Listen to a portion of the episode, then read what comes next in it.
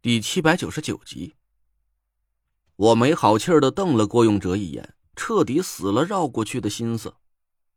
我叹了口气，凝神闭眼，朝着裂谷的方向释放出了一道神识。恢复了法力就是不一样，一股强悍的气息一瞬间就铺天盖地的向前延伸了出去。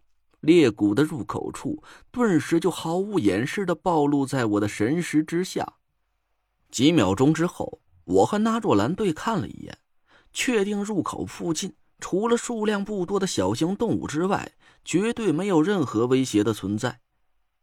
裂谷的方向静悄悄的，在我强大的意识之中，只能感受到几声松鼠啃食坚果的咔咔的脆响，身后隐隐传来了冰川中一阵阵冷冽的寒气。我丹田里的纯黑色凤鸟疯狂的飞舞旋转，一股汹涌的巨力源源不断的奔流在我的经脉之中。嗯，我微微一愣，不敢置信的重新感受了一下神识覆盖的距离。在我没有失去法力之前，哪怕是最鼎盛的时候，神识所能探查的距离也不过一百米左右。可这一次。我分明感受到了五百米之外的一切景物，而且每一个细节都非常清晰，就像是一帧一帧高清画面一样。就连每一根松针、每一片雪花，都清清楚楚的落在我的脑海里。就在我一愣神的功夫，我一下子就明白了，我的法力到底是为什么突然间提升了这么大的一截了。左手大拇指和腰间同时传来了一阵滚烫的气息，五魁令上五道绚烂的色彩飞快流转，太医令上也源源不断的传来了一片奇异的感觉。太医两个字在我脑海里泛起了耀眼的金光。激活了五色五魁令，法力重新回到了我的身体里，这确实是我的预料之中。但是太医令。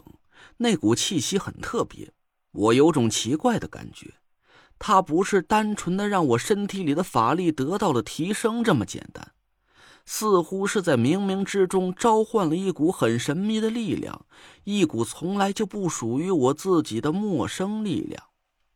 但这股力量具体是来自于哪里，我却琢磨不出一丁点头绪。还有一个很奇怪的地方。我感受到的似乎就只有太医令正面的气息，而那股灰蒙蒙的混沌之气却没有出现在我的身体之中。小累赘，能探得到裂谷里的情况吗？那若兰打断了我的思绪，我笑了笑，继续控制着神识，朝裂谷的更深处慢慢的探查了过去。我也不知道我现在的法力到底强大到了什么程度，但单从神识的覆盖范围来看，我竟然有了一种想要对着镜子膜拜自己的冲动。六百米，八百米，神识迅速的向裂谷深处延伸过去，四周都是茂密高大的树木。裂谷是一条坡度向下的深沟。入口处，谷底和地面的落差只有几十公分，可渐渐的，五米、十米、三十米，我心里不禁暗暗警惕了起来。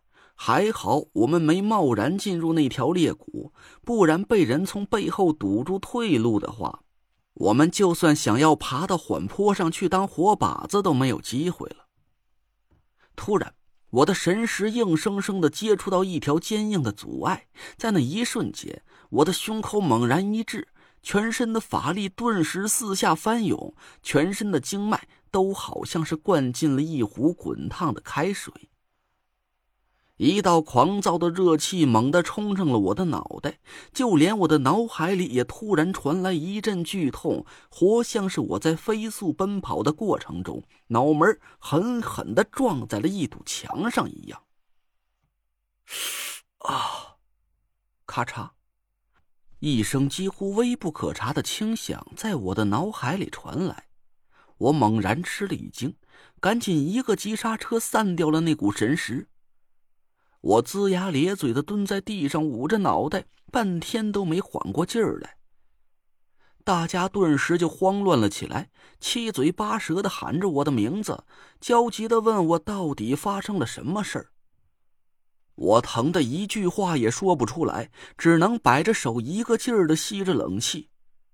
那若兰脸色一变，赶紧示意大家都冷静下来，伸出手按在我的百会穴上，一道柔和的法力轻轻的汇进了我的头顶。缓缓流淌的法力就像是干裂的山泉一样，慢慢的洗涤着我的脑海，让那股灼热狂躁的气息渐渐的退了下去。我很快就恢复了清醒，仔细回忆了一下刚才发生的一切，心里暗暗松了口气。很显然，裂谷深处被某个法力高强的厉害人物设下了一道坚固的结界，阻挡住了我的神识。和普通的防御结界不同，这个高手设下的结界具有很强的攻击性。就在我的神识和结界猛然碰撞的那一刻，我听见了一声脆响，我还以为是我自己的神魂受到了巨大的法力反噬，导致魂魄碎裂了呢。随着意识的快速恢复，我判断那声脆响应该是结界破裂的声音，但巨大的反噬之力也让我迷糊了足有两三分钟。我长长的吐出了一口浊气，再三确定我的神魂完好无损，这才放下了心。小累赘，什么情况？那若兰紧张的看着我，我皱着眉头指了指裂谷深处。进入裂谷差不多一公里，有一道很强的法力结界，刚才没留神，让他给撞了一头大包。那道结界应该是被我给撞碎了，还有没有其他的防御措施，我也不好说。不过现在可以确定，军事禁区确实就在那个方向。多多少一公里？那若兰目瞪口呆的看着我，隔着一公里你能探查到里边的信息，还把防御结界给撞烂了？我干笑了两声，也不知道该怎么跟那若兰解释了。其实啊要不是那道结界突然挡住了路，我应该还能探查到更远的地方去。我岔开了这个话题，捡起了一根枯枝，在地上画了个简单的地形图，在刚才法力相撞的地方画了一个圈儿。用老 A 的法力当参照物，估摸着结界防御的范围应该不会超过方圆三百米，军事禁区应该就在结界之内很近的位置了。强闯的话，胜算差不多是零。可要是悄悄的摸进去，刚才我撞碎结界。肯定闹出了很大动静，应该也没什么可能了。那若兰抬手看了看腕表，白了我一眼，打开背包中的北斗盒子。靠，这里的磁场正常了呀！你也不早说一声。我讪笑了一声。那若兰走到一边，拨了个号码，阴冷的像冰块一样的脸色顿时就松弛了下来。看着他的神色，我也是心下一宽。